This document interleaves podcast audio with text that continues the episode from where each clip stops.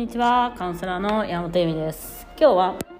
あの苦、えー、人生は苦であるという話と引き寄せの法則のまあちょっと大きな誤解をしてるんじゃないかみたいな。まああの引き寄せの法則ってなんかあの、まあ、甘い蜜みたいな、まあ、確かにあの何にもやんなくても好きなもんこといっぱいできんでしょみたいな。私の思う通りになるんでしょみたいな感じになるわけじゃないですか。そういう人もいます。えっと、でなんか思い通りにしたいみたいなコントロールしたみたいなもうまたまた赤ちゃんマインドみたいになっちゃうんですけどええ違うよみたいな話をしようかなと思います。あのですねもうまず第一にえっとまあバシャールも言ってるしそうですね。まあヒクさんとかも言ってますけどまあハッピーさんとかも言っているし全てのえっとそのエイブラハムとかその中で言うことの中の一番大切なことっていうのはいい気分を味わうことでしかないんです。だから物がいっぱい入ってくるとか自分の思う通りに人が動いてくれるとかうん誰かが私のことを好きになってくれるとかそういうことではないんですね今ある時点ですでにいい気分を味わうことによって、まあ、いい気分っていうかそのなぜ欲しいかっていうと人間が物を欲しい理由その引き寄せたい理由とか欲望っていうのはやはりそのいい気分を味わいたいからなんです。で引き寄せの法則理論だよね。でいい気分を味わうっていうのは今ある状況でいい気分を味わうことなんです。でそれは何かっていうと、えっと、どういう時にいい気分を味わえるかっていうと源に帰った時なんですね人間の。その源にある大きなエネルギーみたいなものをから遠ざかってる時に悪い気分を味わっちゃうんです。だからこの感情っていうのはすごい重要で悪い気分を味わってる時っていうのはその源から外れている時です悪い気分だからその自分がもやる時とかそういう時は、まあ、状況も環境もそうだけど自分が、えっと、その源から外れているんです。つまり人に意地悪になったりとかうん嘘をついたりとかで悪い気分になるとしたらそれはえっと、いい気分じゃなくなっちゃったりするのはやはり源から外れてます。でいい気分な時はどういう時か。だから源に近い時です。でそこでやっと仏教の話が出てくるんですけどまさにこの樽を知るというか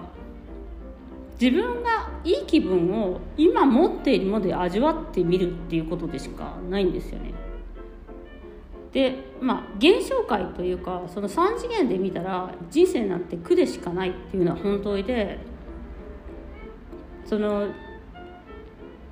潜在意識の方で言ったらいい気分を味わうとかはまあ可能なんですけど目に見えるもので人を判断したり、えー、と自分の人生を判断したり自分の成功を判断するとあの、まあ、まあ気分が悪くなるしあのー樽を知ることはできないですよね。でこれは和尚さんっていう和尚というあの有名なねあのまずあのなんだっけあのスピーチャーリーダーみたいな方がいるんですけど、あ、幸せという話をしてます。でも幸せ、まあ、これ気分の良さっていう言い方をするとですね幸せと成功は何も関係ない。成功とつまりあ幸せと向上心とも関係がない。幸せとお金や権力名声とも関係がない。幸せと関係するものはあなたの性格ではなくあなたの意思だ。ということです。つまりこのいい気分幸せいい気分だと思うじゃないですか。いい気分っていうのは成功したり向上心があったりお金や権力や名声もあったりとか、えっと、自分の性格を良くするとかそういうことではなくて意識です。自分の意識こそが幸せです。でもう意識が、まあ、その眠ってる人っていうのは5%しか見ないから自分の快楽肉体の快楽とか物欲とか人が言うこと聞くとかそういう目に見えるものしか、えっと、目に見えるものでしか喜びを得られないと思っている。っていうことです。ね、で苦しみと快楽の間を行き来する。だから苦しいっていうあの肉体の感覚っていうのはやっぱ食べ物とセックスだったりするんで、まあ、そのセックス欲になっちゃったり食べ物中毒になっちゃうっていうのはその3次元の時点2次元っていうのかな、まあ、よくわかんないけどその目に見える世界を信じすぎているからそして目に見える世界の成功とかを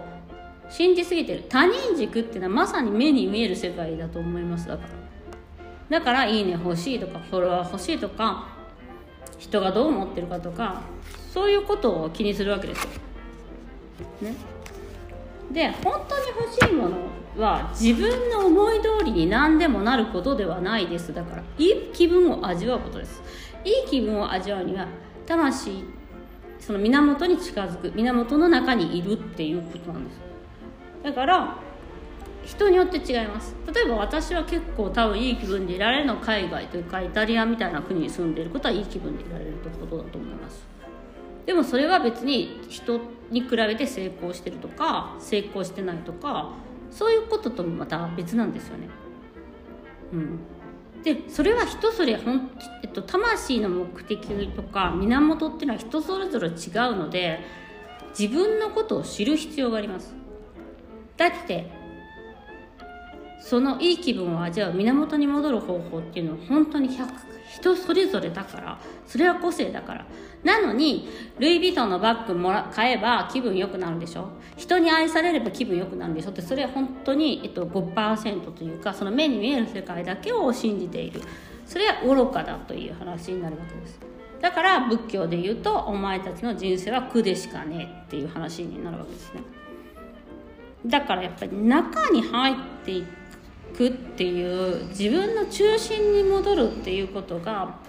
えっと、いかに大切かっていうことを引き寄せの法則では言っていて、まあ、まあ輪廻転生とかもちょっと似てるんですけどその時のご褒美っていうのが3次元にもしかしたら現れるよっていう話なんですよ。だからお金持ちになったり有名人になったりとかなんかまあ自分の欲しいものが結構手に入れるようになるんじゃないのっていう話ででもその3次元の成功だけを求めていてもしょうがなくてえっとそれはやはり樽を知るっていうところからですよね。今ある時点でいい気分を味わう。幸せになる。これ意思ですから。なんか私の性格がどうのこうのみたいなんじゃないです。意思です。でそれをやらない限りはあのずっとだからそのその意思っていうかその源に戻る方法っていうのを感じるっていうことなんです。自分との自分と源の、えっと、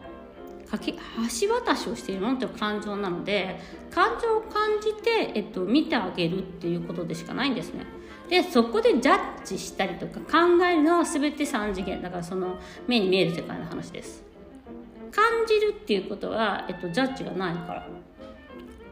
でそれは本当にヨガとかやっていただいて何度もやっていただいて、えっと、自分のジャッジメントを取っていくしかないんですよ。でそれは本当に何度も言うけど誰も褒めてくれないし誰も分かってくれないし誰も認めてくれない。目に見えない世界の話です。これは。いい気分を味わうのはあなたしか味わえない。あなたしか分からないんです。